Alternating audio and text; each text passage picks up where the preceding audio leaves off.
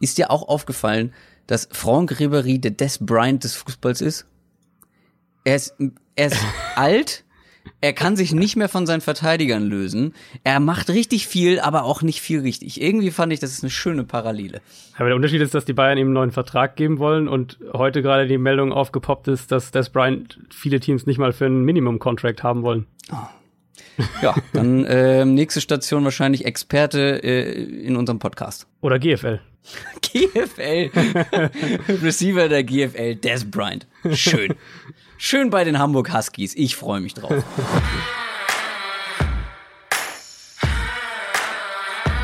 Down, Set, Talk. Der Football-Podcast mit Adrian Franke und Christoph Kröger.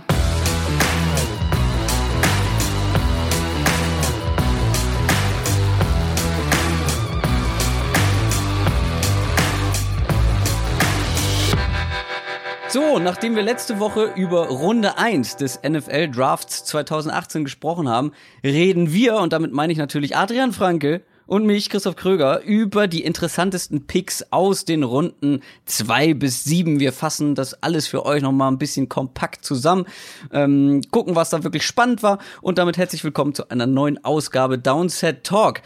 Adrian hat sich netterweise durch alle wie viel sind's? 256 Picks gearbeitet. Kennt jetzt äh, von jedem Pick irgendwie äh, Vor- und Zunahme, Augenfarbe, ähm, Lieblingsessen, ne? War doch so, oder? Absolut, alles, alles drum und dran. In welcher Bettwäsche er als Kind geschlafen hat, von welchem Team, alles. Des Bryant wissen wir jetzt in Hamburg Huskies Bettwäsche. Schön, schön. Ähm, wir haben, glaube ich, eine relativ lange Folge vor uns, könnte ich mir vorstellen. Ähm, letztes Mal in der letzten Ausgabe, falls ihr die nicht gehört habt, holt das auf jeden Fall nach. Da reden wir über die erste Runde und da über die ganzen Picks. Und heute kümmern wir uns um die restlichen Runden. Das werden wir gleich zu Anfang machen. Wir gucken natürlich, wo sind unsere My Guys gelandet, ja, die wir ähm, in Folge Nummer zwei war es, glaube ich, ähm, vorgestellt haben und gucken natürlich, bei welchem Team sind die gelandet. Ist das gut für den Spieler oder ist das eher ein harter Konkurrenzkampf? Darauf gucken wir. Und am Ende haben wir noch ein paar Fragen von euch bekommen. Wir haben bei Twitter dazu aufgerufen, stellt doch einfach mal Fragen zu dem Draft, äh, die euch interessieren, wo wir irgendwie drauf eingehen könnten. Und da haben wir ein paar schöne Fragen bekommen. Da haben wir uns auch noch ein paar rausgepickt, auf die wir eingehen werden. News aus der NFL. Die News, Adrian, lass uns über die Neuigkeiten sprechen. Was gibt's? Ja, ich glaube, eine News, die ähm, ganz im Fokus steht, ist die, äh, die am heute nach Aufnahme gestern, für die meisten wahrscheinlich vorgestern, also am Dienstag, ähm, hat Moritz Böhringer wieder ein NFL-Team gefunden, wurde von den Cincinnati Bengals unter Vertrag genommen. Ähm, nicht einfach so unter Vertrag genommen, sondern es ist innerhalb dieses NFL Pathway Programms, das es erst seit letztem Jahr gibt. Letztes Jahr ähm, wurden da auch vier Spieler an Teams quasi zugeteilt, in Anführungszeichen. Dieses Jahr war die AFC North dran, also vier internationale Spieler wurden ähm, an die Teams in der AFC, AFC North zugeteilt und da eben darunter auch zwei Deutsche, nämlich Böhringer und Chris Esala. Ähm, Böhringer zu den Bengals, Esala zu den Baltimore Ravens. Interessant bei Böhringer, was ähm, glaube ich nicht viele auf dem Zettel haben. Einmal, dass er so jetzt nochmal ein Team findet, aber auch, dass er ähm, die Position wechselt. Er wird künftig Talent spielen wie funktioniert das Programm, muss man vielleicht einfach auch mal kurz sagen. Ähm, die Spieler sind über den Sommer im Prinzip ganz normale Teilnehmer im Training Camp. Äh, sie werden im, im, äh, in den Rookie Camps dabei sein. Sie werden im Prinzip die ganze Saisonvorbereitung als normaler, wie jeder normale Spieler mitmachen. Sie haben auch die Chance, sich für den 53-Mann-Kader zu empfehlen. Also das heißt, wenn sie wirklich gut sind, wenn sie die, die Coaches über den Sommer überzeugen, dann werden sie auch in dem 53-Mann-Kader ähm, dafür spielberechtigt wenn sie das aber nicht schaffen, greift eine Sonderregelung. Und zwar dann ähm, können die Teams sie als elften Spieler ins Practice Squad aufnehmen. Also Teams haben normalerweise nur zehn Practice Squad Plätze. Ähm, dieses international Internationalisierungsprogramm erlaubt es äh, sozusagen den Spieler als elften Spieler zu listen. Passiert das aber, also sprich wird er nach dem letzten Preseason-Spiel als elfter Practice Squad Spieler aufgenommen, ähm, dann ist der Platz quasi gesperrt. Also dann dürfen sie den Spieler im Laufe der Saison nicht mehr in den Kader aufnehmen. Das ist sozusagen die Sonderregelung. Bis jetzt. Und wie schätzt du, wie schätzt du seine Chancen ja. ein? Also die von Moritz Böhringer? Also ich bin, ich bin sehr gespannt. Ich finde den Positionswechsel unglaublich spannend. Ich habe ähm, vielleicht ein kleiner Teaser, das ähm, habe ich dir jetzt auch noch gar nicht gesagt. Ich habe gerade vor einer halben Stunde mit, mit Moritz telefoniert. ah, und, nice, ähm, cool. Das, genau, das Interview gibt's am, also wahrscheinlich für euch heute, also am Donnerstag auf Spox, die Aussagen, die er ähm, hatte. Und ich fand es äh, schon recht interessant, was er generell erzählt hat, nämlich, dass er viel ähm, über die letzten Monate auch daran gearbeitet hat, an quasi an der Tight End, an den Tight End Werkzeugen, also vor allem eben sowas wie Blocking. Äh, er hat viel an Muskelmasse draufgepackt, ähm, ist aber, hat er gesagt, trotzdem, was, was die ganzen Werte, die Sprintwerte und alles angeht, äh, hat er nicht, nicht wirklich was verloren. Das heißt, er sollte eigentlich ein sehr, sehr interessantes End Prospect sein in der Theorie. Ich glaube, dass er da eine bessere Chance haben kann, ähm, in NFL-Kader zu kommen als, als Receiver. Und ich glaube sogar auch, dass ich, also es ist ein sehr, für dieses Jahr ist es eine, eine, eine Außenseiterchance, das muss man ganz klar sagen. Ich will hier nicht irgendwie blinden Optimismus ja. verbreiten, aber die Bengals haben ähm, natürlich Tyler Eifert, das wissen wir alle. Da wissen wir aber auch alle, wie der, ähm, genau, aber bei Eifert wissen wir alle, wie der verletzungsmäßig so unterwegs ist. Ähm, die anderen beiden Titans, die dahinter sind, sind jetzt nicht gerade als virtuose Passcatcher in, der, in Erscheinung getreten bisher in ihrer NFL-Karriere. Mhm. Sprich, wenn ähm, sich Moritz Böhringer über das Camp ähm, wirklich als guter Blocker herausstellt und ich glaube, wir wissen, dass er, dass er den Ball fangen kann. Ähm, er hat mir erzählt, dass er auch viel an, an so Sachen wie äh, Coverage lesen und, und Film schauen und all diese Dinge gearbeitet hat. Ähm, dann ist er ein interessantes End Prospect, weil er wahnsinnig athletisch ist, weil er eben die, die Vergangenheit als Wide Receiver hat ich bin wirklich mal sehr gespannt. Ich bin optimistischer bei ihm jetzt, als ich jemals in Minnesota war. Spannend, wirklich spannend. Ja, wäre schön, wenn er es schafft. Ähm, wäre schön vor allem für den deutschen Football oder für die für die Darstellung, finde ich, von Football in Deutschland, wenn es dann wirklich mal ein deutscher Spieler auf eine Skill-Position in der NFL schafft. Äh, dann kommen wir jetzt zu anderen spannenden Prospects und zwar zu den Leuten, die in Runde zwei bis sieben gezogen worden, beziehungsweise wir haben ja sogar drei unserer My Guys wurden noch in Runde eins gezogen. Dein erster My Guy und du bist Fanboy, glaube ich, komplett. Äh, Josh Rosen, erste Runde, an Pick Nummer 10 zu den Cardinals. Da haben wir jetzt schon häufig drüber gesprochen. Ne? Ich ja, weiß, ja. du bist großer Fan, du würdest wahrscheinlich gern jede Folge drüber sprechen. ähm, eine Frage habe ich trotzdem zu Josh Rosen an dich. Ja. Startet er Week 1? Ich sag äh, nicht Week One, aber innerhalb der ersten fünf Wochen. Also du glaubst erstmal Sam Bradford ja. und dann verletzt sich Bradford wie immer und dann kommt Josh Rosens Zeit oder wie? Würde mich absolut überhaupt nicht wundern und ich würde auch vielleicht, und es wäre natürlich unglaublich kurios, wenn das passieren würde, ähm, aber ich würde nicht komplett ausschließen, dass Bradford zum zweiten Mal innerhalb von zwei Jahren das Schicksal ereilt, dass äh, er den, den, den Erstrunden-Quarterback in den Nacken gesetzt bekommt und noch vor der Saison getradet wird. Dann haben wir ähm, zehn Picks später ist noch einer von deinen My Guys weggegangen. Und zwar Frank Ragnow, der Center, der jetzt bei den Detroit Lions spielt. Da haben wir kurz drüber gesprochen. Hast du da zudem irgendwie noch mal was? Ich glaube, das ist ein ganz solider Pick, ne? Wahrscheinlich der beste Center in der Klasse gewesen. Hm, die Lions können da äh, Verstärkung gebrauchen. Was sagst du zu Frank Ragnow? Ja, ähm, rundum solider Pick, äh, würde ich genauso sehen. Ähm, die Lions haben ihn ja zum Beispiel auch über einen Billy Price, der ja auch noch zu haben gewesen wäre. Und man hat mhm. lange vermutet, dass die Bengals äh, Ragnar genommen hätten, eben einen, einen Pick später, wenn, wenn die Lions ihn nicht genommen hätten. Die, die Bengals haben dann letztlich Price genommen. Ähm, es ist, denke ich, der Versuch der Lions, dahin weiter in die Offensive Line zu investieren, einmal um Stafford zu schützen, aber vor allem eben auch, um endlich mal äh, Matt Stafford ein Run-Game zur Seite zu stellen. Und dafür äh, ist es, denke ich, genau der richtige Weg. Wir kommen jetzt zu meinem ersten My Guy, der am Ende der ersten Runde gepickt wurde, nämlich an 31. Die New England Patriots haben Sony Michel, Running Back, ähm, den Running Back gepickt. Und auch da haben wir schon drüber gesprochen. Ähm, ja, ist ein guter Dion Lewis-Ersatz, den sie verloren haben. Ähm, was ich ganz interessant finde, ich bin super überzeugt von Sony Michel als Running Back selber, als Spieler, als Footballspieler. Aber ähm, ich bin ja so ein bisschen der Fantasy-Football-Beauftragte von uns beiden. Da mache ich mir dann doch ein bisschen Sorgen. Also ich glaube, das ist nicht wirklich die beste Adresse für ihn aus Fantasy-Football-Sicht. Er wird zwar vielleicht der Goal-Line-Back, könnte ich mir vorstellen, im Vergleich auch zu den anderen Running Backs, die sie noch haben. Aber ganz ehrlich, er muss sich das Backfield halt mit Leuten wie Rex Burkett, ähm, James White und ähm, Hill teilen. Und da wird er, glaube ich, von anderen Running Backs, die in deutlich besseren Spots gelandet sind, über die wir auch noch sprechen werden, äh, sind da, glaube ich, in Sachen Fantasy Football, ähm, haben ihn da überholt. Ja, und Goal-Line-Back Goal äh, würde ich fast sogar vielleicht tippen, dass Hill das sein könnte. Echt? We weiß man natürlich nie bei den Patriots, was sie da letztlich machen. Ja. Ähm, aber Hill hätte ich jetzt. Ja, aber ich glaube, man muss, wenn man es vielleicht, wenn man es umdreht um, oder wenn man es positiv sehen will, ähm, damit die Patriots einen Running Back in der ersten Runde draften und damit dieser Pick auch äh, sich quasi Absolut. sich quasi ähm, in puncto Value einfach lohnt. Also man darf ja nicht vergessen, wo die Leute wie Dion Lewis und, und James White herhaben. Ähm, ja. Könnte man es auch als Tendenz sehen, dass sie vielleicht mehr zu einem echten Three-Down-Back hingehen wollen und äh, nicht mehr dieses krasse Committee haben. Aber also ich würde, ich wäre da auch sehr vorsichtig, ähm, ja. wenn es an Fantasy Vor allem geht. Vor allem hat's ja letzte Saison mit vier Bags relativ gut funktioniert. Also, weißt du, für jeden, ja, für ja. jeden Sachen, für jeden irgendwie sein, seine Spezialität so parat gehabt.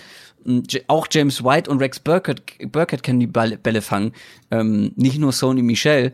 Ganz klar. Deswegen, ja. ach, das, das muss man, glaube ich, beobachten, bevor man den jetzt relativ hoch draftet. Ähm, dann kommen wir aber schon in Runde zwei Und da wurde an Nummer 45 einer von meinen My Guys gepickt, nämlich Cornerback Josh Jackson, der jetzt bei den Green Bay Packers ist. Und das ist, also wir reden nachher noch über die Green Bay Packers wahrscheinlich ein bisschen ausführlicher. Die haben nämlich wirklich einen sehr interessanten Draft hingelegt, finde ich. Die haben mit ihren ersten beiden Picks zwei Cornerbacks genommen in den ersten beiden Runden. Mhm. Ähm, Jair Ale Alexander und dann eben Josh Jackson. Und das ist wirklich ein super spannendes ähm, Ball-Hawking Cornerback-Duo, das sie sich da zusammengebaut haben. Also klar, Green Bay musste da irgendwie ein bisschen was tun in Sachen Passing Defense. Ähm, aber jetzt haben sie wirklich ein ganz spannendes, ganz junges Cornerback-Duo da stehen. Ja, und auch eine Position, die ja einfach seit Jahren eine Schwäche war. Ähm, ja. Sieht plötzlich so aus, auch mit dem, in Kombination mit dem Draft letztes Jahr, als könnte das äh, von einer Schwäche in, in recht kurzer Zeit ähm, eine Stärke werden. Und das brauchen sie auch. Also, ja. ich meine, wenn man Aaron Rodgers als Quarterback hat, muss man dafür sorgen, dass das komplette Team einfach Super Bowl fähig ist und halt nicht nur die Offense und nicht nur Aaron Rodgers, sondern halt auch die Defense. Und das geht, glaube ich, da in eine gute Richtung. Aber darüber reden wir gleich noch. Ähm, dann der nächste interessante Mann ist einer deiner My Guys gewesen. An Nummer 51, zweite Runde. Die Chicago Bears haben sich äh, Unterstützung für Mitch Trubisky geholt. Und zwar einen Wide Receiver namens Anthony Miller. Und ich finde, das ist ein super Fit für diese Offense. Neben Allen Robinson, dann haben sie noch den äh, von mir Trey Bubu genannten ähm, Trey Burton als Tight End jetzt neu mit dabei. Ähm, und ich finde, man sieht so richtig eine klare Ansage, ne? Also irgendwie Mitch Trubisky, die Umgebung ähm, so optimal wie möglich machen und ordentliche Waffen an die Seite stellen. Und das ist ja auch der einzig richtige Weg. Also wenn du in einen Rookie Quarterback investierst, äh, also wenn du in einen Quarterback im Draft investierst, äh, dann musst du ihm auch die bestmögliche Chance auf Erfolg geben. Und ich bin gespannt, wie die Bears äh, Miller einsetzen. Ich könnte mir vorstellen, dass er recht schnell ähm, im Slot startet er kann auch Outside spielen. Ähm, ich hatte ihn ja schon ein bisschen porträtiert in unserer My Guys Folge, deswegen so in aller Kürze, es ist einfach ein unglaublich schneller, explosiver Receiver, der seine Routes sehr, sehr scharf und sehr, sehr aggressiv läuft, ähm, der nach dem Catch schon viel Qualität mitbringt. Das Spielverständnis ist da. Ähm, also mir hat das Tape extrem gut gefallen. Er war für mich definitiv ein Top 5 Receiver in, in, in dieser Draftklasse. Ähm, und ich glaube, dass die Bears und über die Bears werden wir nachher auch noch ein bisschen ausführlicher sprechen, ähm, dass die Bears insgesamt einen super, super Job gemacht haben und dass Miller da in diese Offense, wie du es gesagt hast, auch echt ideal reinpasst, auch zu dem, was sie sonst schon im Team haben und was sie vor allem auch äh, in der Free Agency gemacht haben. Für mich noch ein viel spannenderer Pick. Ähm, kam ein paar Plätze dahinter, auch noch in der zweiten Runde. Die Washington Redskins haben sich Unterstützung auf der Running Back Position geholt, nämlich Darius Guys, meinen My Guy Nummer eins.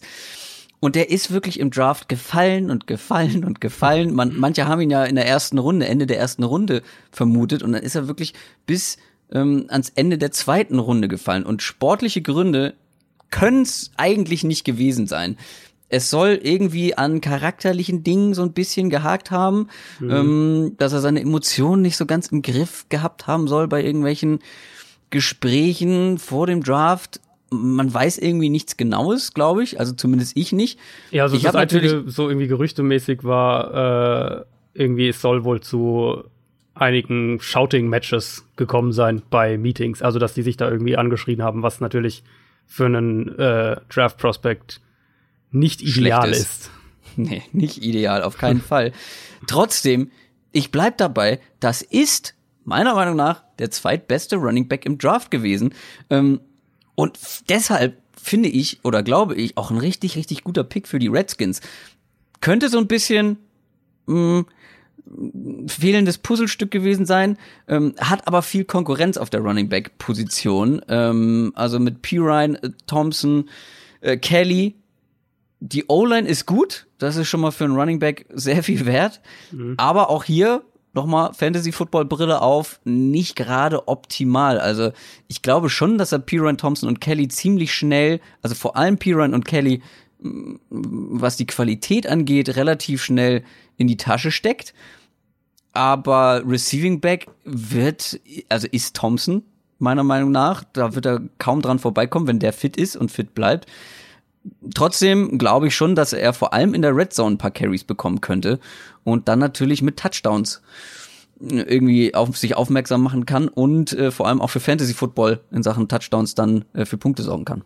Ja, das, also das denke ich auch. Ich, für mich ist der Spot sogar gar nicht so schlecht, weil ich hatte ja damals ähm, in, in unserer MyGuys-Folge ein bisschen angeprangert. Also er war jetzt zum Beispiel für mich nicht der zweitbeste Running Back insgesamt in der Klasse, sondern eher so äh, auf Platz drei bis vier in etwa ähm, weil ich eben gesagt habe, ich weiß nicht, inwieweit er dir im Passspiel hilft. Und das ist für mich einfach in der Bewertung von einem Running Back ein ganz, ganz zentraler Aspekt.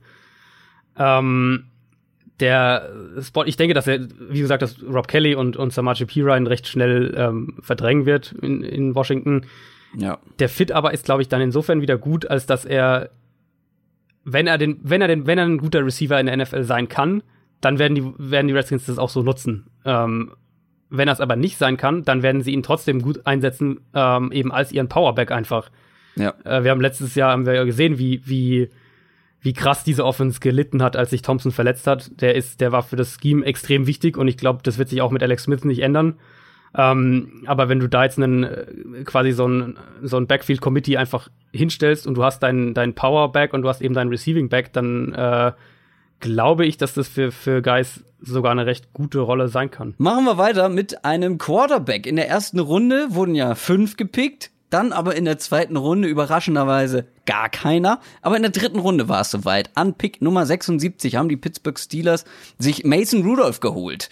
Und das ist ein interessanter Pick. Insofern, die Pittsburgh Steelers hatte man so ein bisschen, finde ich, auf der Pfanne, was ein Quarterback angeht, weil Big Ben ist nicht mehr der Jüngste. Er hat jetzt aber irgendwie gesagt, er will noch ein paar Jährchen machen.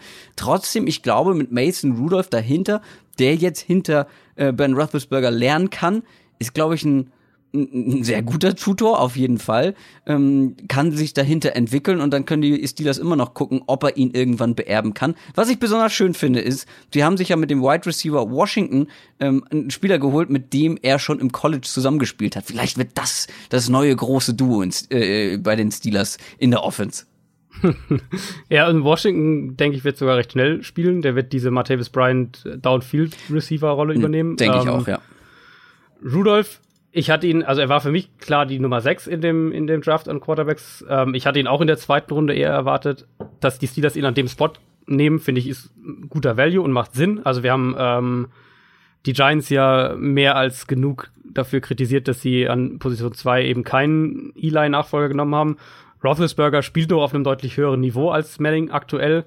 Ähm, aber sich jetzt einen Quarterback zu holen, den du, der dann vielleicht auch tatsächlich sagen wir mal, zwei Jahre Zeit kriegt, ähm, das ist glaube ich, ein Modell, was durchaus Sinn machen kann. Letztes Jahr haben sie ja schon Josh Dobbs genommen. Den Pick habe ich nie verstanden. Den, den hatte ich irgendwie, also der hat mir auf College so gar nichts gegeben. Ähm, jetzt haben sie, glaube ich, tatsächlich einen Quarterback, der perspektivisch zu einem NFL-Starter ausgebildet werden kann. Auf jeden Fall ein sehr zukunftsorientierter Pick. Ja. Mm, einer, der wahrscheinlich sagen wir mal, eher in der näheren Zukunft relevant werden könnte, war dann auch noch in der dritten Runde an 71. Die Denver Broncos haben sich einen Running Back geholt und der hört auf den Namen Royce Freeman. Und das ist ein Pick, da setze ich mir eine ganz große Fantasy-Football-Brille auf. Der ist nämlich sehr interessant aus meiner Sicht. Ich glaube, also, ähm, CJ Anderson ist weg. Dann haben sie noch Devonte Booker der jetzt aber auch nicht den Eindruck gemacht hat, als könnte er ein komplettes Backfield alleine stemmen. Und Royce Freeman könnte tatsächlich in Week 1 der Starting Running Back der Denver, Bron Denver Broncos sein. Und das ist ein richtig guter Running Back. Also den habe ich vorher schon ähm, mir ein paar Mal angeguckt. Ich finde, gut, es ist einer, der braucht seine Gaps, ja, der macht nicht irgendwie aus, aus, aus einem kompletten wenn er irgendwie keine Gaps findet, ja, dann macht er da auch nicht viel draus. Aber er hat eine ja. richtig gute Vision, finde ich. Also, ähm, wenn er dann mal Gaps hat, dann sieht er richtig sieht das richtig gut aus. Also ich finde sogar, ich habe mir jetzt noch mal nach dem Draft äh, ein paar Tapes angeguckt. Ich finde sogar er hat mit die beste Running Vision in der ganzen Klasse. Ähm, entscheidet sich nämlich fast immer für das richtige Gap, sieht seine Running Lanes und hat dann auch ja, Speed ist jetzt nicht überragend, aber seine Quickness vor allem, dass er dann aus dieser Vision ähm, was machen kann. Ja, also ich glaube, es gibt schnellere und agilere Running Backs, aber diese Vision, also ich weiß nicht, wie es dir ging. Ich habe die Tapes geguckt und dachte, Alter, der entscheidet sich fast nie falsch.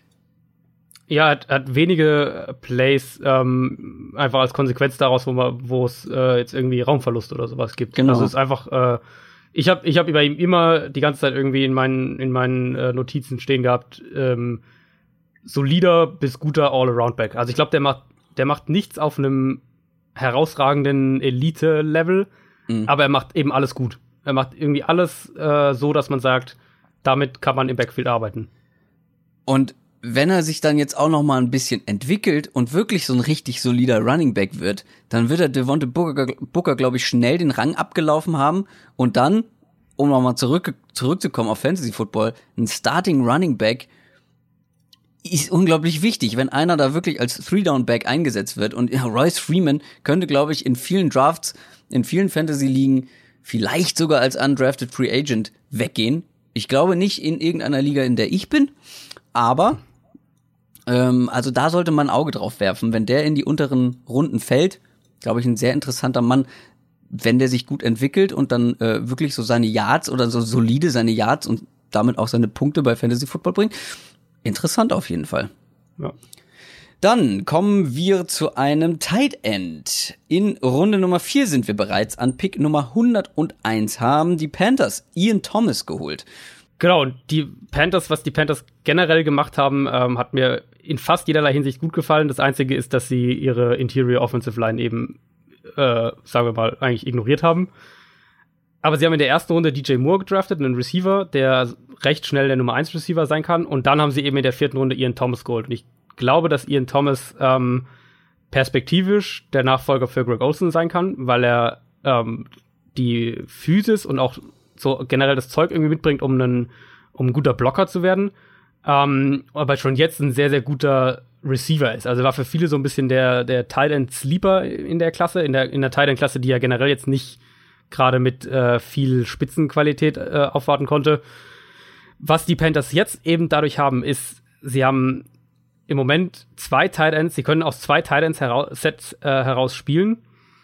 Sie können, sie haben einen echten Outside Receiver in DJ Moore und sie haben natürlich auch noch Devin Funches. Der ist mhm. ja auch noch da. Sie haben äh, dazu sich noch Torrey Smith als so den Speedster geholt. Der ist für mich aber nicht mehr als ein, einfach ein Speedster. Ähm, was das den Panthers gibt, sie haben ja den Offensive Coordinator getauscht, ist die Möglichkeit, das Feld ähm, also, oder den Gegner downfield zu attackieren. Und das ist einmal das, was North Turner machen will, und das ist auch das, was Cam Newton am besten macht, außer mit dem Ball laufen.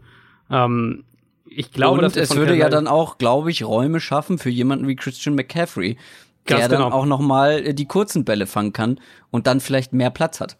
Ganz genau. Ich glaube, das ist genau das, was wir von den Panthers sehen werden. Wir werden, ähm, ne, werden viel äh, Two Tight End Sets sehen und daraus ähm, viel einmal Play Action, aber auch viel einfach Downfield Passing.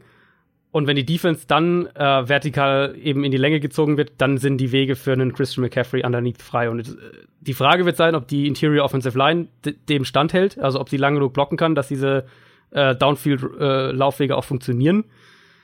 Aber die Philosophie, denke ich, ist hier klar erkennbar. Und, und äh, Ian Thomas nach Carolina macht für mich einmal viel Sinn und ist, glaube ich, in der Runde auch ein sehr, sehr guter Pick gewesen. Was auch bestimmt viel Sinn macht für die Cincinnati Bengals, ist ähm, einer meiner My Guys, den sie sich geschnappt haben in der vierten Runde, nämlich Mark Walton. Überraschenderweise ein Running Back. Ähm, es ist, sagen wir mal, aus My Guy Sicht nicht ganz optimal. Denn die Bengals haben auf jeden Fall zwei Running Backs, die jetzt gerade nicht so schlecht sind in Joe Mixon und Gio Bernard. Und ich glaube auch nicht, dass Mark Walton da jetzt in der ersten Saison an den beiden vorbeikommt. Aber er ist immerhin in einem Team gelandet mit einem Coach, der im Backfield gerne mal durchtauscht. Letzte Saison meiner Meinung nach viel zu sehr durchgetauscht hat, weil Joe Mixon ist in meinen Augen der klar beste Running Back, auch schon letztes Jahr bei den Bengals gewesen und äh, wurde erstaunlich wenig eingesetzt. Als er dann mehr eingesetzt wurde, konnte er sich auch ein bisschen mehr entfalten und konnte mal ein bisschen zeigen, was in ihm steckt. Ähm, trotzdem ist es für Mark Walton nicht die beste ja, die beste Adresse, wo er gelandet ist, ähm, aus Spielersicht, auch aus Fantasy-Football-Sicht nicht, aber sie haben Jeremy Hill verloren und die Rolle wird er wahrscheinlich einnehmen. Kommen wir wieder zu einem Pick, über den du gerne sprechen möchtest, möchtest nämlich zu einem ähm, von den Eagles, vom amtierenden Super Bowl Champion. An Nummer 130 haben sie sich den Defensive End Josh Sweat geholt. Ah, auch bitter, wenn du Schweiß mit Nachnamen heißt, ne? naja, gut. Was gibt's über den zu sagen? Ja, also mich jetzt einmal gewundert, dass er so weit dann doch runtergegangen ist im Draft. Ähm, vor allem aber muss man einfach sagen, die Eagles, also die Eagles sind ja einfach als Team in die in den Draft gegangen und hatten keine wirklich große Baustelle. Also sie haben auch ein ähm, Luxus, oder? Absoluter Luxus. Das haben wir bei ein, zwei Teams gesehen. Die, die Jaguars fallen auch so ein bisschen in die Kategorie. Ähm, die Eagles haben schon was sehr, sehr Sinnvolles gemacht mit Dallas Goddard, dem Tight End, der ihnen ähnlich wie auch Carolina die Chance gibt, ähm, aus Two Tight End Sets heraus äh, wirklich auch im Play-Action-Passspiel viel Schaden anzurichten.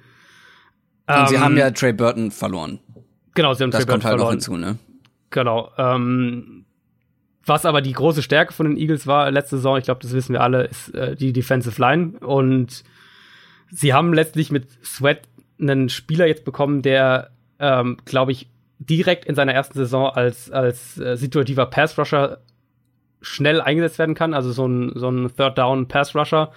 Ähm, der muss, der wird und muss nicht in irgendeiner Art und Weise starten, der muss dann nicht bei First and Ten auf dem Feld stehen und den Run verteidigen.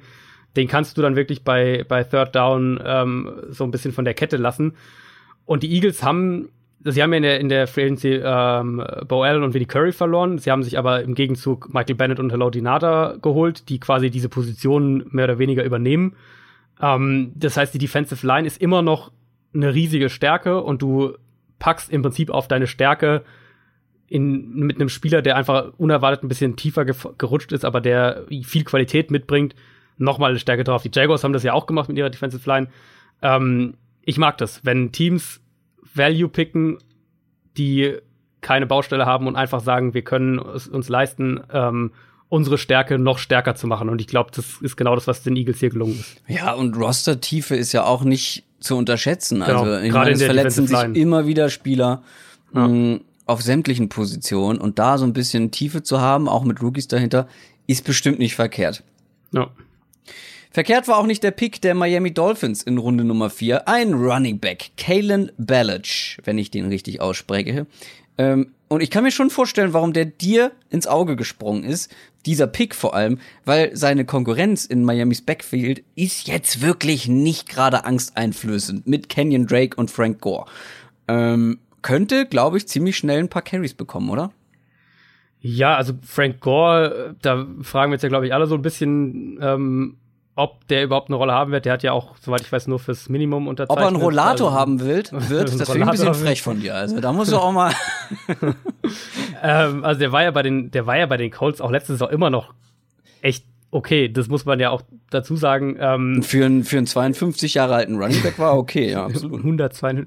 ähm, nein, also gehen wir mal von also ich würde auf Drake und Belichick als das Duo so ein bisschen eingehen und ich glaube, da haben wir in Miami jetzt ein Running Back Duo, was ähm, zusammen extrem athletisch ist, extrem mhm. explosiv mhm. ist, die sich dementsprechend auch, also da kannst du, wenn jetzt, sagen wir, Drake hat, hat äh, irgendwie die ersten drei Viertel gespielt und wenn du dann quasi Belichick als Starter im vierten Viertel bringst, dann ähm, wird die Defense echt Probleme haben, glaube ich, den, den im Zaum zu halten.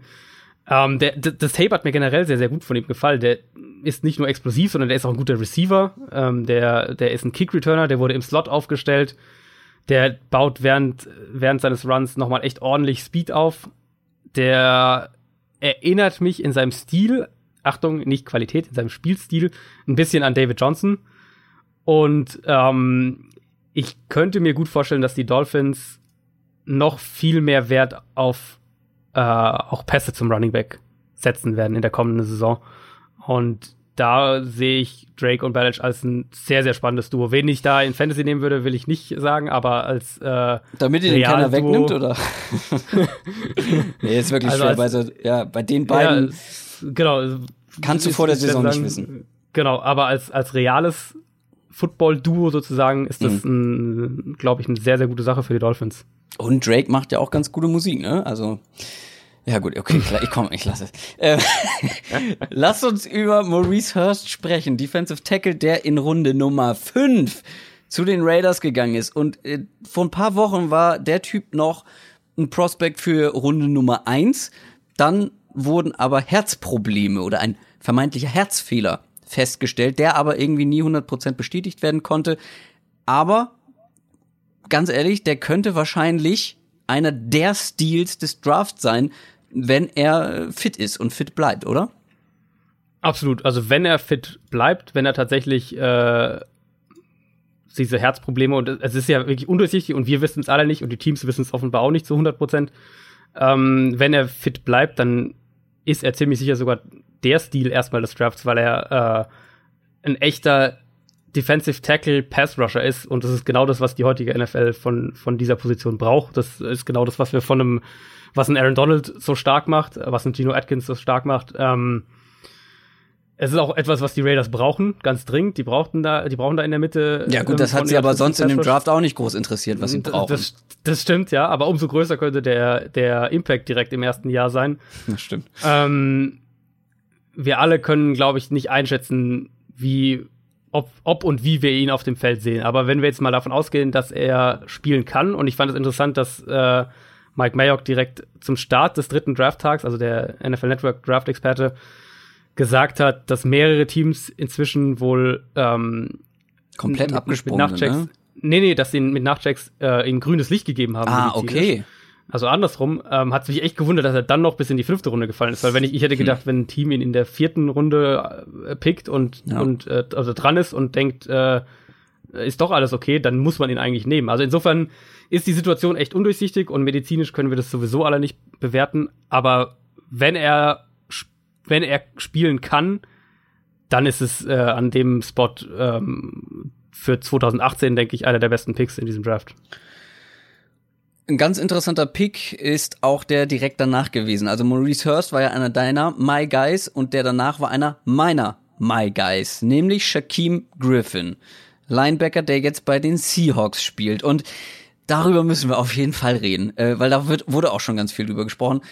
Shaquem Griffin, ihr erinnert euch ähm, aus der vorletzten Folge, ähm, das ist der Linebacker, dem eine Hand fehlt.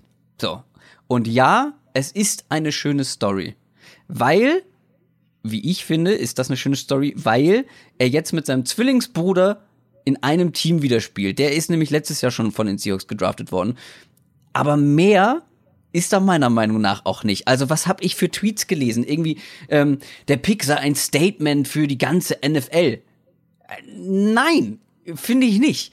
Der, es wäre, äh, es wäre sehr, sehr bedauerlich gewesen, wenn kein NFL-Team bereit gewesen wäre, diesen wirklich hochtalentierten und sehr, sehr sportlich beeindruckenden und ehrgeizigen Footballspieler zu picken, weil, weil er dieses Handicap hat. Ähm, und er hat es ja auch in die NFL geschafft, weil er ein verdammtes Monster von Footballspieler ist und nicht, weil ihm eine Hand fehlt. So, und es ist schon ein bisschen überraschend sogar gewesen, dass er bis in die fünfte Runde gefallen ist. Gut, okay, am Ende sind es immer noch wirtschaftliche wirtschaftlich orientierte Teams, die sich vielleicht denken, okay, ähm, dazu haben, haben wir auch noch drüber gesprochen, welche Rolle soll er in dem Team haben. Aber ganz ehrlich, das ist eine schöne Story, dass er jetzt wieder mit seinem Bruder zusammenspielt. Aber ansonsten ist er einfach ein gedrafteter Footballspieler. Und genau so handelt er jetzt auch. Also der hat ja Anfragen bekommen, Interviewanfragen irgendwie aus allen Ländern dieser Welt, die er fast alle abgelehnt hat, weil er es leid ist, halt die ganze Zeit über seine fehlende Hand zu sprechen. Der will jetzt ganz normal irgendwann in, ins Tra Trainingscamp, der will sich ganz normal beweisen, der will ganz normal den Roster, ähm, irgendwie in seinen Roster-Spot irgendwie bekommen und will zeigen, dass er ein guter Footballspieler ist. Und das ist, finde ich, genau die richtige Einstellung. Weil ja, es ist eine schöne Story, aber nicht, weil ein Spieler ohne Hand gedraftet wurde. Ja, das ist eine Nachricht und eine News, aber Leute, der Typ ist besser als viele Footballspieler, die vor ihm gepickt wurden. Meiner Meinung nach. Zumindest ist er athletischer und willensstärker als viele davor. Ich weiß nicht, wie du das siehst, aber da habe ich äh, bei manchen Tweets, die ich gelesen habe, habe ich gedacht, Leute, also fahrt euch mal runter. Ja, es ist ja auch was, was, was Mayok äh, so ein bisschen in, während der Übertragung angesprochen hat. Ähm das teilweise wurde dann ja auch umgekehrt argumentiert, so nach dem Motto, als er dann irgendwie Anfang, Anfang Mitte der vierten Runde noch nicht gedraftet war, hier, ja, jetzt die, die Teams äh, wollen ihn nicht, weil er, weil er nur eine Hand hat und so weiter. Ähm, ich glaube, man muss, man muss ihn einfach sportlich bewerten und dann muss man sehen, dass, dass es nicht ganz leicht ist, ihn in einer Position in der Defense unterzubringen. In der ja, NFL. absolut, absolut. Das, das, das, genau, das zählt einfach, das ist einfach ein Faktor und deswegen ist er, denke ich, auch einfach in die, bis in die fünfte Runde gefallen. Ähm, die Seahawks sind in dem Sinn ein sehr, sehr spannender Fit, weil ich glaube, dass er da äh, einmal als, als Pass-Rusher und als Blitzer eingesetzt werden kann, dass die ihn aber auch zum Beispiel in, in Sub-Packages als Linebacker aufbieten, dass die ihn als Strong Safety mal irgendwie aufbieten, dass, dass sie ihn äh, äh, Titans covern lassen. Also, also ähm, die werden ihn flexibel einsetzen, da bin ich mir relativ sicher.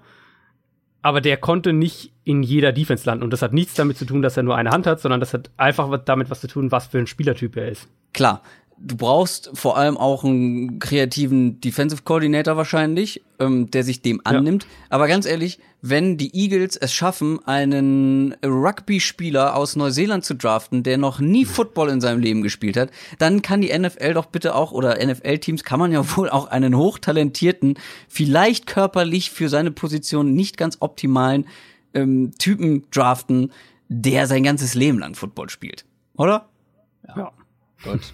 So, kurz hochgefahren. Jetzt fahren wir uns wieder runter. Und zwar für einen anderen Linebacker, den ich ganz spannend fand, den Pick zumindest. Und zwar haben die Rams sich an 160, ähm, sehr spannender Name, einer der schönsten Namen im Draft, Ogbonia Okoronkwo. Oder so ähnlich. Ähm, den haben sie sich geholt. Und die Rams als solches haben, finde ich, einen sehr unauffälligen Need-orientierten Draft hingelegt und ähm, das ohne First und Third Round Pick, also nur in der zweiten hatten sie glaube ich einen und danach so ein paar.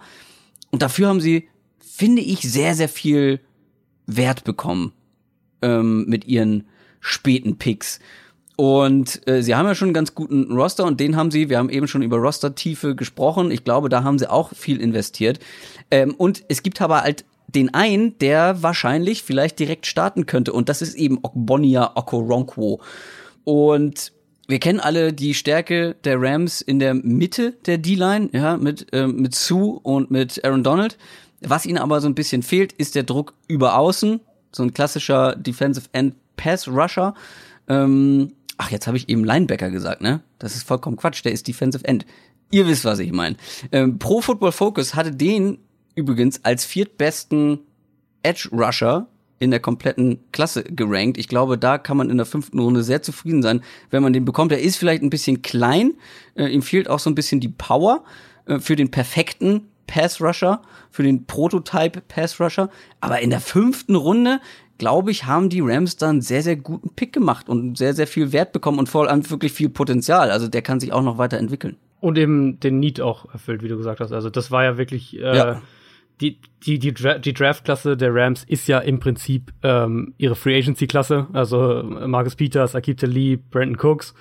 Ähm, dass sie jetzt quasi ihre größte Baustelle, die sie noch hatten, nämlich den, den Edge Rusher, vielleicht tatsächlich in der in der fünften Runde ähm, bekommen haben oder, oder schließen konnten, äh, ist, wenn, wenn es so funktioniert, wenn er tatsächlich sich schnell als, als äh, Starter oder, oder zumindest als Two-Down-Player oder wie auch immer ähm, da festbeißt, dann ist das ein, ein, Mega-Stil oder nicht ein Mega-Stil, aber ein sehr, sehr, sehr guter Value. Ja, ja, der könnte wirklich, schauen wir mal, müssen wir abwarten, aber wenn er wirklich so gut ist wie unter anderem die Pro Football Focus Leute ihn eingeschätzt haben, dann ist es wirklich ein sehr, sehr guter Pick in der fünften Runde. In der fünften Runde wurde auch noch jemand gepickt, über den du gern sprechen würdest, und zwar die Seahawks haben sich Tackle Jamarco Jones geholt und da habe ich so gar keine Meinung zu. Ich bin gespannt, was du zu dem sagst. Ja, also bei den Seahawks war ja wirklich auch so das Thema, wie gehen die die Offensive Line im Draft an? Holen die sich einen, einen Tackle, der ähm, es vielleicht erlaubt, dass einer ihrer Tackles nach innen äh, rüber switcht, äh, die Position äh, irgendwie, man dachte so die ganze Zeit, irgendwas müssen sie doch da noch machen. Dann der Running Back in der ersten Runde, der von allen ähm, einfach auch aus Positionsvalue-Sicht äh, kritisiert wurde. Mit Jones oder Jones dann in der fünften Runde zu kriegen, ähm, ist für die Seahawks ein richtig, richtig guter Value-Pick. Ähm, ich denke, dass der früh Backup für, für beide Tackle-Spots sein kann und dass er aber auch perspektivisch und vielleicht sogar in seiner ersten Saison ähm, in der Offensive Lines äh, tatsächlich sogar starten könnte. Also der ist ein, ist ein, ist ein langer, athletischer Tackle, ähm, ist gut in Pass Protection, ist ein sehr guter Zone-Blocker, was eben, was auch durch seine Athletik natürlich kommt. In, wenn die Seahawks mehr Power-Blocking spielen, was wir vermutlich tun werden, dann wird er da noch Zeit brauchen.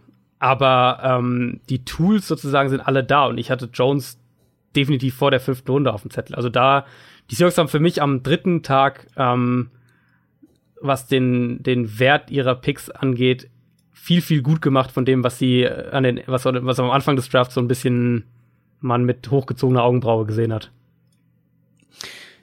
Dann kommt noch ein My Guy von dir, den du als einer deiner My Guys ähm, ja, erkoren hattest. Und zwar in der sechsten Runde. Es geht mal wieder um einen Running Back. Und zwar haben sich die Rams John Kelly geholt. Und das ist wirklich spannend. Das hatte ich, so eine Situation hatte ich mir ein bisschen für Mark Walton, über den wir vorhin gesprochen haben, erwünscht. Nämlich einer, der vermutlich ziemlich schnell eine klare Nummer zwei werden kann. Äh, und äh, John Kelly, wirst du mir wahrscheinlich zustimmen, kann Nummer zwei hinter Todd Gurley werden. Und ich meine, wenn der mal ausfällt, dann muss er vielleicht ran. Ähm, ja. Und er ist ja, glaube ich, auch so ein bisschen mh, mm, ist ein sehr ausgeglichener Back, glaube ich, hattest du auch gesagt, der viel mitbringt, viele Sachen kann, viele Tools mitbringt. Also quasi ja. Todd Gurley für Anfänger. So ein bisschen könnte man sagen, ja. Also die die die Light-Version. Ähm, die, die Light-Version. Er ist auch, er ist auch definitiv kleiner, ähm, aber mhm. das ändert nichts daran, dass er mit echt ordentlich Power läuft, ähm, dass er einen Stiff-Arm hat, der einem sofort auf Tape auffällt, dass er explosiv ist und dass er eben auch ein guter Receiver ist. Und die, die Rams haben wir letztes Jahr gerade echt auch viel mit äh, Screens zum Running Back gearbeitet und kurzen Pässen anderweitig zum Running Back, Swing Routes und solche Sachen. Ähm, das kann John Kelly alles. Mir hat das Tape sehr gut gefallen. Ich habe mich gewundert vor dem Draft, dass er äh, irgendwie nicht so wirklich ein Thema war und ich habe mich gewundert, dass er dann letztlich bis in die sechste Runde gefallen ist. Aber auch da wieder, die Rams, die wir jetzt eben gerade schon gelobt haben, äh, haben da, glaube ich, einen sehr, sehr guten Spieler an einem Spot gekriegt, wo ich längst nicht gedacht hätte, dass er noch da ist. Schöner Handcuff, äh, um zum Fantasy Football vielleicht zu kommen, schöner Handcuff für alle, die Todd Gurley in Runde 1 picken, den dann vielleicht in einer späten Runde sich auf die Bank zu setzen, falls Gurley ausfällt ja, kann man auf jeden Fall drüber nachdenken. Dann müssen wir auf jeden Fall noch über einen sprechen, über den haben wir äh, hier im Podcast zumindest wenig bis gar nicht gesprochen bisher. Und zwar einen Wide Receiver, der bis in Runde 6 gefallen ist. Und das ist meiner Meinung nach absurd tief. Economius St. Brown ist tiefer gefallen im Draft als Moritz Böhringer letztes Jahr. Das muss man sich nochmal vergegenwärtigen. Äh, am Ende wurde er von den Packers an Pick Nummer 207 gedraftet. Und auch hier, wie, wie so ein bisschen bei Darius Guys, sportlich kaum zu erklären, dass er so tief gefallen ist. Man munkelt ja so ein bisschen, dass der Helikoptervater ähm, mhm. so ein bisschen schuld dran ist und das hat viele Teams wohl abgestreckt. Den wollten sie nicht irgendwie in die Nähe ihres Teams lassen. Und ganz ehrlich, es gibt, ich weiß nicht, ob es ein ESPN-Video ist bei YouTube, was ich gesehen habe, wo so ein bisschen die Brown-Familie vorgestellt wird. Der Vater, ja. die Mutter aus Deutschland ähm, ähm, und der Vater halt, ich glaube, zweifacher Mr. Universe oder so ähnlich. Mhm. Und die, also das ist wirklich ein, sagen wir mal, über ehrgeiziger Vater und sehr besessen und alleine diese kurzen Interviewschnipsel, die er da hat, da denkt man wirklich, boah, den will ich nicht wirklich als meinen eigenen Vater haben. Mhm. Trotzdem interessanter Pick, weil machen wir uns nichts vor, als Wide Receiver zur Mannschaft zu gehen, wo ein, wo man die Bälle vom vermutlich talentiertesten Quarterback der Liga zugeworfen bekommt. Ich glaube, das bringt ein schon ein gutes Stück weit nach vorne und bringt einen auch weiter als, als Footballspieler. Was mich so ein bisschen beunruhigt ist, dass die Packers schon zwei Wide Receiver vorher gepickt haben im Draft. Ähm, Equinemius St. Brown ist vermutlich der beste von denen. Ich habe mich mit den anderen beiden nicht so sehr beschäftigt, aber Equinemius St. Brown hätte vielleicht sportlich auch in der dritten Runde schon gepickt werden können. Ähm, ja, trotzdem muss man sich natürlich dementsprechend bisschen Sorgen machen um seine um seinen Stellenwert jetzt für die Packers. Ja, dritter mhm. Wide Receiver. Ähm, ich habe gerade heute in einem Podcast gehört, das machen die Packers gerne mal, dass wenn sie Need auf einer Position haben, sie holen sich einfach mehrere in den unteren Runden und gucken mal, wer von denen am besten ist. Das könnte St. Brown werden. Trotzdem ist es natürlich ein Statement, wenn man zwei Wide Receiver und dann erst ja ähm, St. Brown draftet. Also ich kann es schwer einschätzen, aber er müsste sich eigentlich gegen die beiden auf jeden Fall durchsetzen. Und wenn er das macht, hat er, glaube ich, in einem sehr, ansonsten sehr dünnen Wide Receiver, mm, sehr dünne Wide Receiver Konkurrenz da bei den Packers. Und könnte auf jeden Fall Snaps in der NFL bekommen. Sollte er vor allem. Wie ja, und man hat da ja, man hat da ja ein bisschen ein Muster auch erkannt. Also er, ähm, die Packers haben ja da drei echt große Receiver gedraftet. Also das ist ja auch kein Zufall, wenn ein Team sowas mhm. macht. Ähm, wenn man jetzt mal rein sportlich bei ist, also dieses ganze drumherum, also ESPN hat diesen Einspieler auch während der Draft Coverage, soweit ich weiß, gezeigt mit der Familie und was da alles drumherum steht. Da gibt's ja alle möglichen Geschichten. Also diese ganzen, die ganzen Namen, die Brüder von ihm heißen ja auch äh, Osiris und Amon Ra. Ähm, die, die hießen ursprünglich auch Brown, aber der Vater fand, dass ja, ja. das auf dem Trikot doof aussieht, deswegen hat er das Saint Saint Brown, also Saint quasi dazu gemacht. Ähm, da gibt's wirklich genug und ich, bedenklich für Teams, denke ich, wird äh, was, was man, was auch so ein bisschen gemunkelt wird, nämlich, dass der Vater sich äh, irgendwie in Off-Season-Workouts einmischt und seine eigene Vorstellung von Kraftprogrammen hat und solche Geschichten. Ja. Wenn sowas, wenn das stimmt und es, also ich weiß nicht, ob das so tatsächlich ist, aber wenn das stimmt, dann ist das natürlich für NFL-Teams ein ernsthaftes Problem. Rein sportlich betrachtet ähm, ist bei St. Brown das Thema, was mir am konstantesten aufgefallen ist als negativer Punkt, die, die Physis und die, die Aggressivität, beziehungsweise die, die mangelnde Aggressivität, ähm, mit der eben, die, die bei ihm einfach fehlt. Also so ein bisschen, so ein bisschen lasch und lauchig auf manchen ja, Tapes, ne? Wie er da er müsste, manchmal zu Werke genau, geht.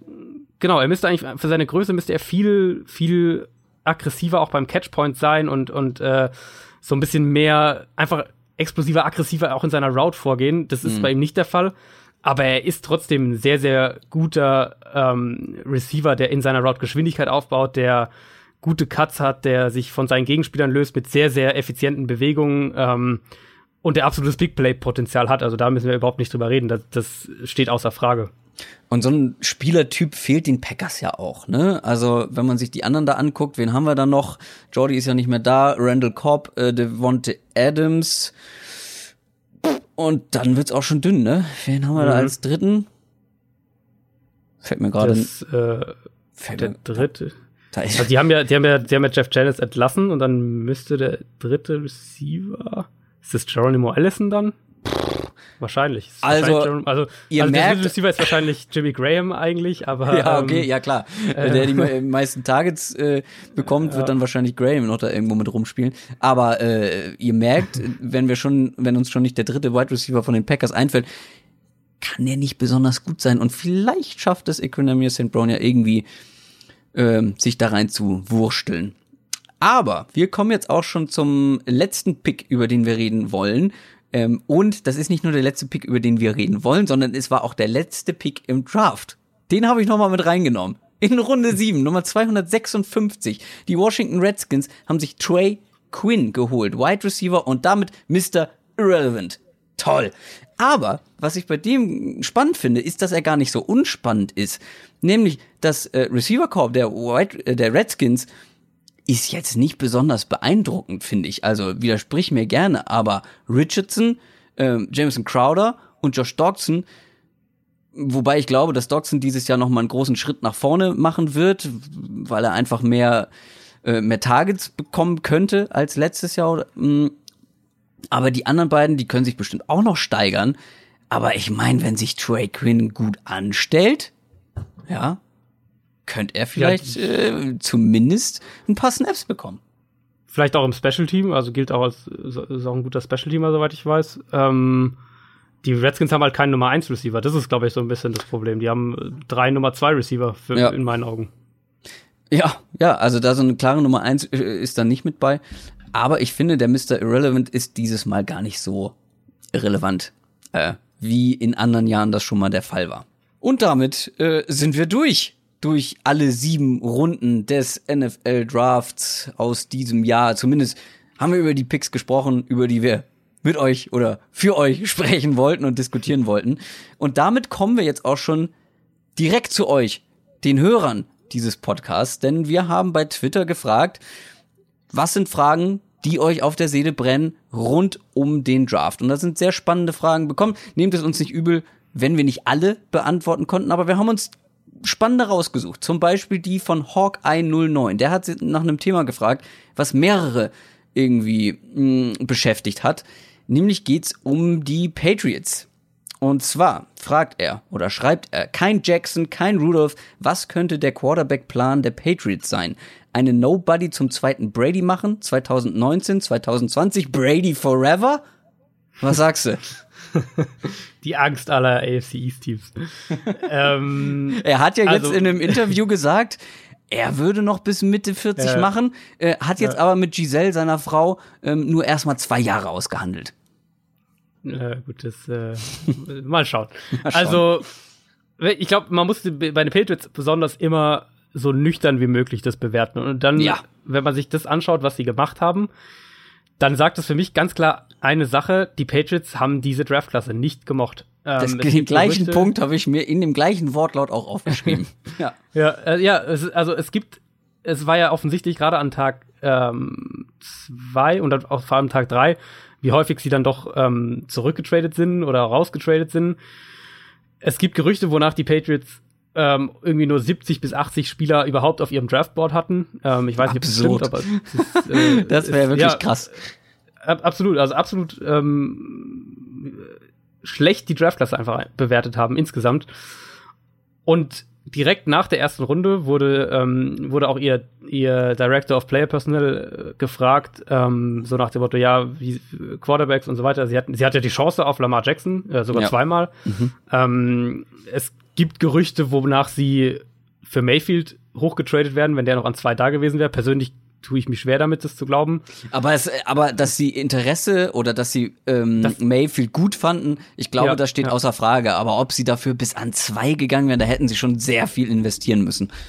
Eben, genau. Also das wäre schon richtig, richtig teuer geworden. Ähm, also jedenfalls wurde der Direktor auf Player Personal gefragt, hier Quarterbacks und so weiter, und er hat mehr oder weniger ganz quasi direkt gesagt, so, sie haben halt eben zwei Spieler genommen, die auf ihrem Board höher waren. Punkt.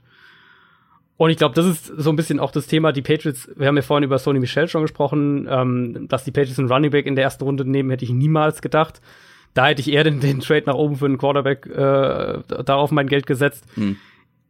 Ich glaube, dass die, dass die Patriots tatsächlich diese Draft-Quarterback-Klasse nicht so hoch eingeschätzt haben, wie wir es vorher gedacht haben, auf der einen Seite.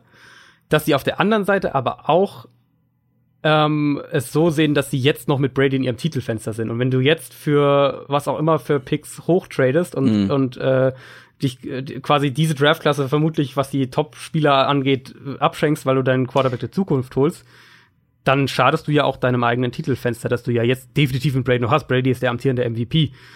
Und auf der anderen Seite haben sie eine ziemliche Pickmasse für 2019 schon jetzt angehäuft. Also soweit ich das jetzt überblicke, ist es ein Erstrunden-Pick, zwei Zweitrunden-Picks und äh, mit Compensatory Picks wahrscheinlich drei Drittrunden-Picks. Und vielleicht gibt's nächstes Jahr den Uptrade. Und du hast ja eingangs gesagt, das, was die Patriots machten, machen, so nüchtern wie möglich betrachten. Und das Ja. habe ich mal versucht. Ich meine, vielleicht denkt Bill Belichick ganz, ganz ökonomisch und sagt, okay, zum einen, wie du gesagt hast, die hauen uns jetzt nicht alle mega vom Hocker. Das Problem ist aber, dieses Jahr wollten so viele Teams oder brauchten so viele Teams einen Quarterback, die sind maßlos, sagen wir mal, überbezahlt. Also jetzt nicht äh, im finanziellen Sinne, sondern im Draft-Sinne, dass die, sagen wir mal, äh, im Angesichts ihrer Qualität, ihres Talents viel zu hoch weggehen und man viel zu viel investieren müsste, um sie zu bekommen. Und vielleicht haben sie gesagt, nee, da machen wir nicht mit. Das ist uns einfach, das ist nicht ökonomisch genug. Wir warten einfach bis zum nächsten Jahr oder zum übernächsten Draft, äh, wenn Bradys Vertrag, glaube ich, eh ausläuft in zwei Jahren, ähm, und gucken dann, was möglich ist, sowohl im Draft als auch in der Free Agency. Wenn vielleicht möglicherweise nächstes Jahr zum Beispiel halt nicht mehr ganz so viele Teams dringend einen Quarterback brauchen. Klar, dann gibt's wieder neue Teams, die einen Quarterback brauchen, aber es sind ja jetzt schon einige, die auf jeden Fall einen Quarterback potenziell zumindest für die Zukunft haben, sind vom Markt. Und vielleicht denkt er wirklich so rational und so nüchtern. Und wie du gesagt hast, wenn sie einen Sony Michel einfach weiter oben haben als manch Quarterback und sie wirklich so mm, value-orientiert draften, dann macht es halt auch keinen Sinn für sie, hoch zu draften, Picks wegzugeben, um dann irgendwie einen Quarterback zu nehmen, wo sie eh nicht mega überzeugt sind, dass der jetzt Bradys Nachfolger werden kann. Ja. Aber trotzdem spannend, mit Brady und Heuer in die Saison zu gehen. So als Nummer eins und Nummer zwei. Ich meine, sie haben einen noch irgendwie, ich glaube, in der siebten Runde ähm, gedraftet, einen Quarterback, aber der wird's wahrscheinlich nur an drei schaffen, ne? Wenn überhaupt. Kommen wir zur nächsten Frage und die kommt von JK Nummer 7, Unterstrich 7, um genau zu sein. Welchem Late-Round-Pick traut ihr am ehesten zu, überraschend einzuschlagen? Ähm, ich weiß, du hast ganz viele auf der Liste. Ich habe vor allem einen, über den haben wir auch schon gesprochen, Maurice Hurst, wenn der fit ist, wenn er wirklich keine Herzprobleme hat. Ähm, die Raiders haben ihn gepickt in der fünften Runde, Defensive Tackle.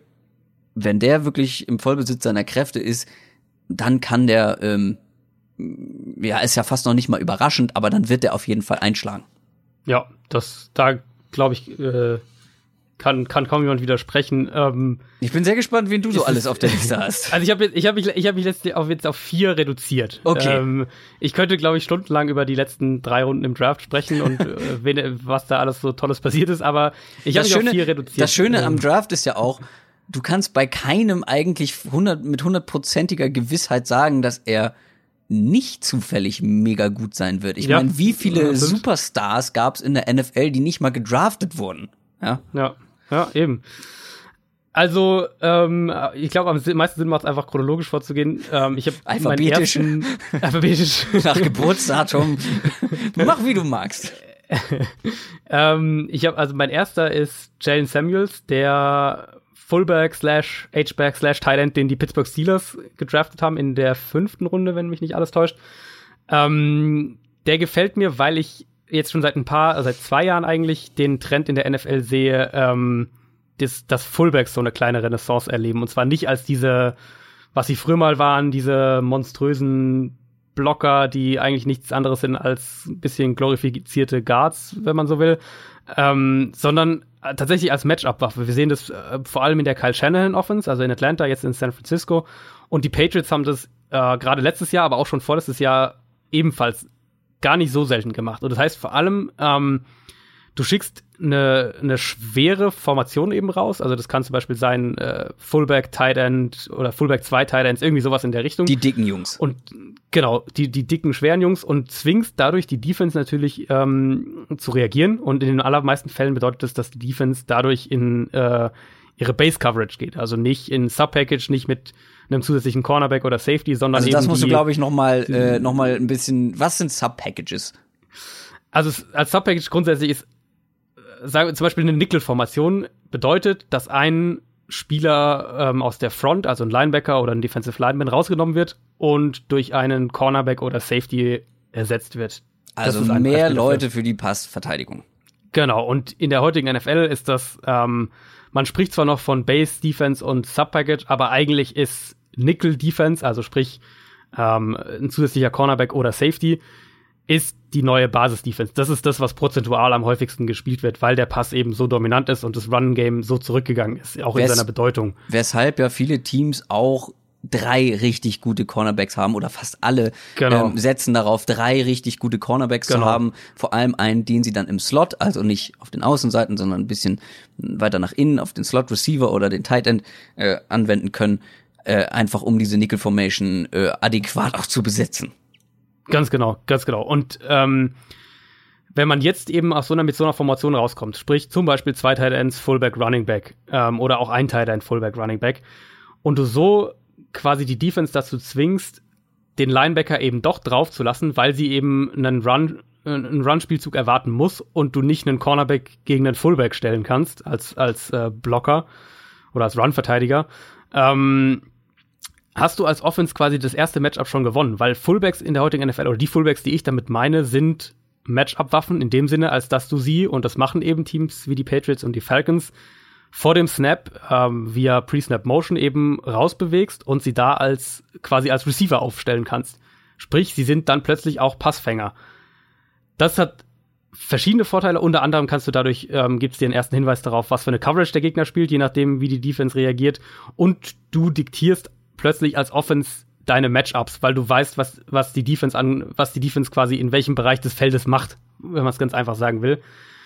Jalen Samuels ist ein Spieler, der in, seinem, in den letzten drei College-Jahren 75, 55 und 65 Receptions hatte. Sprich, wir reden hier nicht von einem äh, Fullback, der so ein bisschen blockt und mal hier und da einen Ball fängt. Mehr als Darius Guys, glaube ich, ne? Also ab, deutlich absolut, mehr. Absolut, ja, ja. Ähm, der war im College ein Tight End und der wird in der NFL diese Mischform aus End und Fullback spielen. Hm. Ich bin extrem gespannt drauf, wie die Steelers ihn einsetzen, weil er natürlich einerseits auch einfach ein Lead-Blocker für Le'Veon Bell sein kann. Ähm, aber ich glaube, dass du mit ihm eben auch diese Matchups erzwingen kannst, die wir in den modernen Offenses immer häufiger sehen.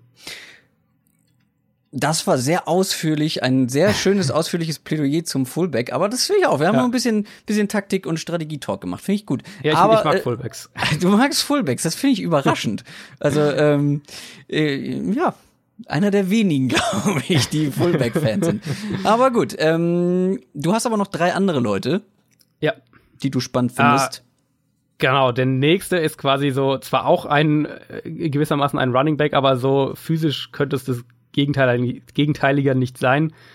Ähm, das ist Boston Scott, der oh. Louisiana Tech Running Back. Hast du ihn gesehen? Boston Scott habe ich mir genau angeguckt. Und zwar ähm, verrate ich dir jetzt auch warum. Er wäre nämlich fast ein My Guy geworden. Und zwar. Das ist ja. Wir beide, also. kann man ja auch mal verraten, wir haben uns noch nie im echten Leben gesehen. Nee. Ich bin sehr klein. Ich bin, deswegen spiele ich übrigens auch kein Tackle Football, sondern Flag Football. Ich bin an sonnigen Tagen 1,65. Und äh, das als Footballspieler ist sehr, sehr klein. Und Boston Scott ja. ist auch ist sehr, sehr klein. Dieser, ja. Ich glaube 1,68, wenn, mich, ja, wenn ich mich richtig Richtung, genau. erinnere. Genau. Also wirklich minimal größer als ich. Und deswegen bin ich natürlich schon sehr mit ihm ja auf eine gewisse Ebene verbunden. Ich finde das wirklich beeindruckend, wenn jemand mit so einer geringen Körpergröße so erfolgreich und auf so einem hohen Niveau Tackle Football spielt. Und dann ist er auch noch ein sehr interessanter Running Back und ein sehr interessantes Prospect, vor allem, das wirst du wahrscheinlich gleich noch genauer erzählen, ähm, aus äh, ja, Receiving-Sicht.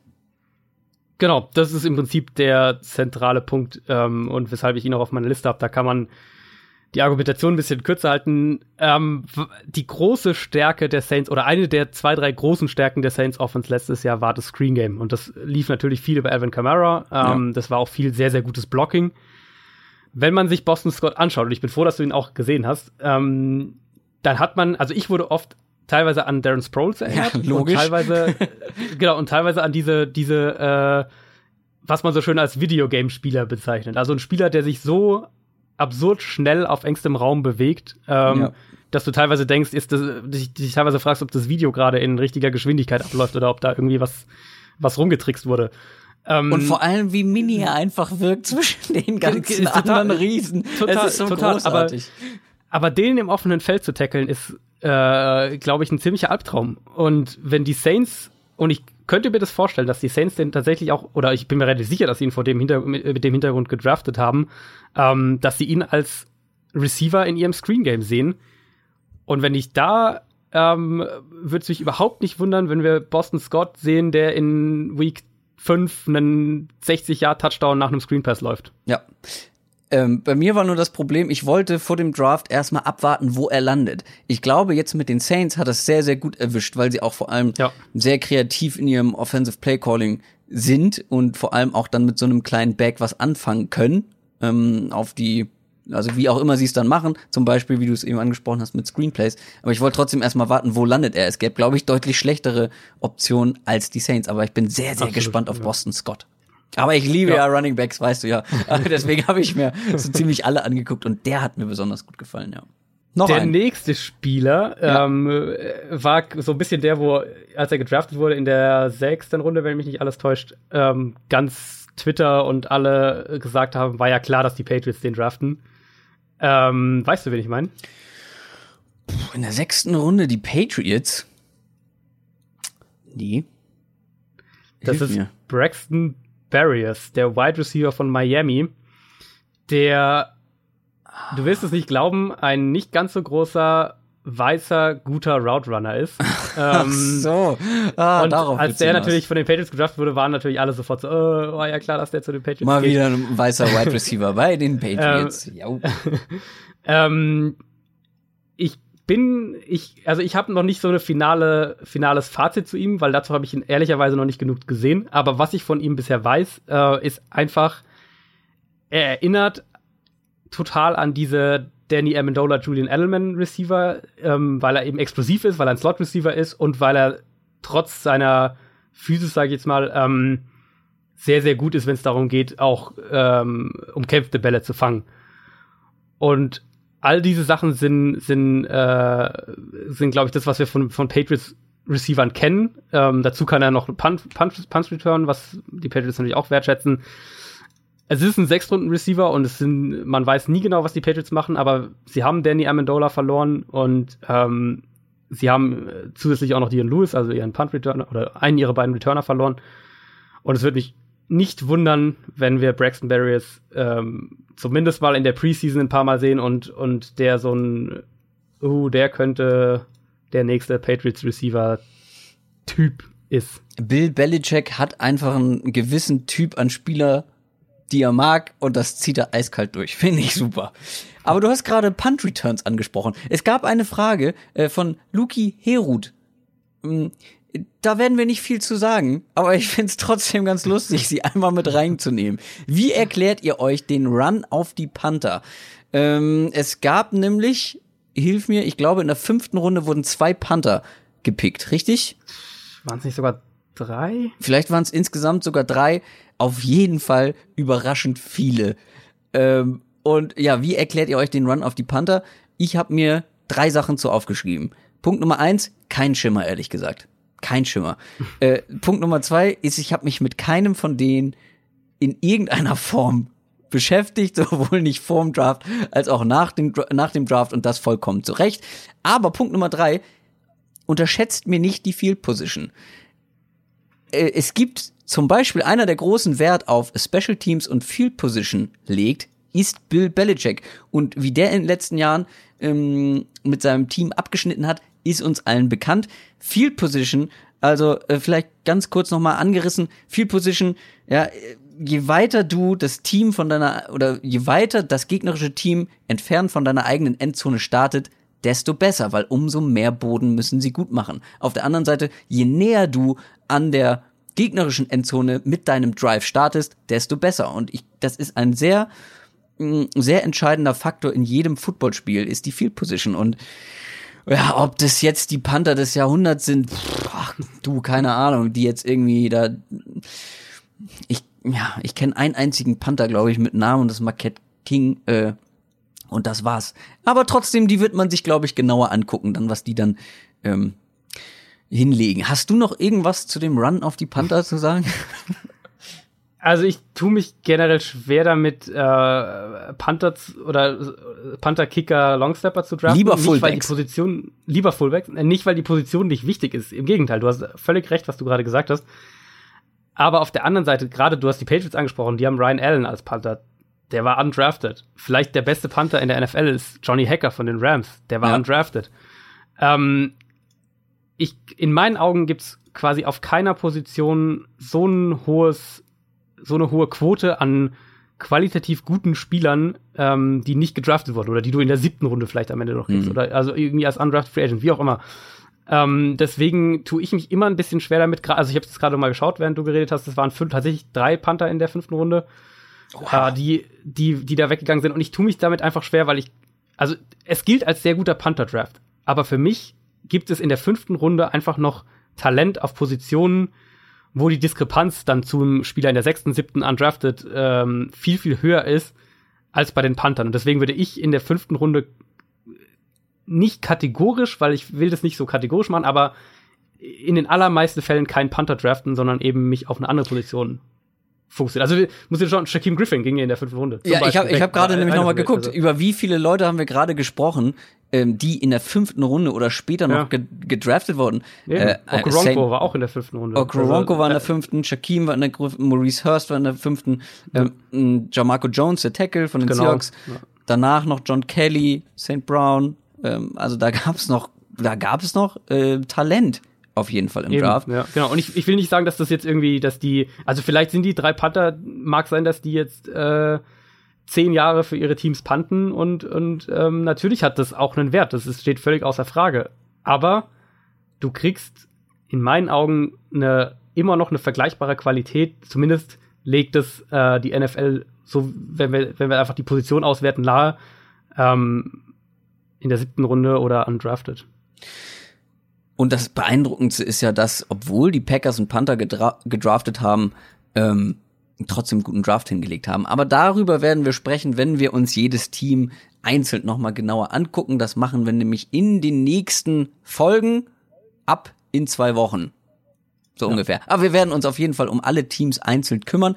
Und jetzt noch die letzte und abschließende Hörerfrage, die wir bekommen. Moment. Moment. Jetzt hast du mir einen meiner Spieler geklaut. Ich habe dir einen deiner Spieler geklaut. Late Ja, Round ich habe noch einen Noch- meinen fünften äh, Late Round Pick. Den Late Round Pick, oh, ich war schon eine Frage weiter. Und das ist sogar ein Dallas Cowboy. Oh, dann müssen wir, dann, ähm, ja, dann bauen wir den jetzt einfach ein. Ich werde es nicht Ja. schneiden. Wir werden das genauso lassen, wie es war. Ich hab's, ich hab's, ich dachte, wir wären schon durch mit den Late Round Picks.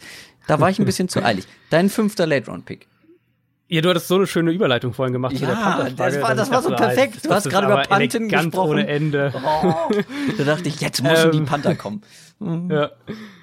Also der ist kein Punch-Returner, jedenfalls glaube ich das nicht, aber dass die Cowboys äh, in der siebten Runde Bo Scarborough, den Running Back von Alabama, gedraftet haben, finde ich persönlich sehr, sehr, sehr spannend. Ähm, wer sich ein bisschen mit College Football beschäftigt, der weiß, dass, dass Scarborough vor nicht allzu langer Zeit mal echt ganz, ganz hoch gehandelt wurde. Ähm, der physisch ein absolutes Monster ist, tolle Power hat, ähm, super Cuts ist, ähm, hat einen, einen unfassbaren Burst, also er explodiert so wirklich bei Inside Runs, ähm, produziert da auch Yards nach Contact. Ich glaube, gerade in dieser Situation einfach, wenn die Cowboys, wenn du überlegst, du hast diese unglaublich dominante Offensive Line, die im Draft mit, mit Connor Williams noch besser wurde, und du lässt hier einen Ezekiel Elliott drei Runden lang auf eine Defense los und bringst dann im vierten Viertel plötzlich mal für sechs, sieben, acht Carries Bo Scarborough rein. Ähm, das will ich nicht verteidigen müssen. ist tatsächlich einer der wenigen Running Backs, mit denen ich mich weniger beschäftigt habe. Ich hatte den nicht so weit oben. Ähm, aber jetzt nach dem Draft habe ich mir mal ein bisschen angeguckt. Wirklich, du hast eigentlich schon alles gesagt, auf jeden Fall ein interessanter Mann, vor allem in der Offense. Ähm, mit der O-Line kann Ja. man, kann man nichts zu sagen. Ach, schade, Mensch, jetzt habe ich das, jetzt habe ich das. Ich wollte doch eigentlich auch noch sagen, dass Rainer Maria Rilke bestimmt ein großer Panther-Fan ist, weil der hat ja mal ein Gedicht geschrieben, was der Panther hieß. Aber egal, lassen wir das. Es ist auch spät. Also. kommen wir wirklich, ähm, kommen wir jetzt wirklich zur äh, letzten und abschließenden Hörerfrage. Die kommt von Kai Schlarmann. Kai Schlarmann hat geschrieben, ist es normal, dass Spieler, die auf dem College zum Beispiel Guard gespielt haben, in der NFL Tackle spielen oder Tackle werden sollen? Oder ist das ein Patriots-Ding aufgrund ihres herausragenden Coaching-Staffs? Ähm, du bist auf jeden Fall, was das angeht, kannst du das, glaube ich, deutlich besser analysieren und erklären. Was mir dazu äh, zu dieser Frage direkt eingefallen ist, ist das schöne Zitat von Josh Sitten, heißt er, glaube ich, ist, wenn ich mich nicht irre, Guard bei den Chicago Bears. Und der hat gesagt, da ging es aber darum, dass man ein Left Guard auf Right Guard zum Beispiel stellt, ob das ob das kompliziert sei, ob das schwierig sei für einen Spieler, sich da umzugewöhnen. Und er hat es folgendermaßen mit einem schönen Bild, mit einer schönen Metapher beschrieben. Er hat gesagt, guck mal, das ist so. Das ist, als wenn du dir dein Leben lang, wenn du auf Klo warst, mit der rechten Hand den Arsch abwischt und dann sollst du es auf einmal mit links machen. Und so fühlt sich das an, wenn du von Left Guard auf Right Guard gewechselt wirst. Das fand ich, das ist ein schönes Bild. Da, da kann ich mir selbst drunter vorstellen, wie das ist. Aber wie ist das jetzt, wie Kai Schlamann wissen will, äh, einen Guard auf Tackle zu stellen oder umgekehrt? Was sind da die Probleme? Ist das, ist das schwierig? Ist, muss man sich da groß umgewöhnen? Oder ist das ein Ding, was du sowieso machen kannst, wenn du O-Line spielst?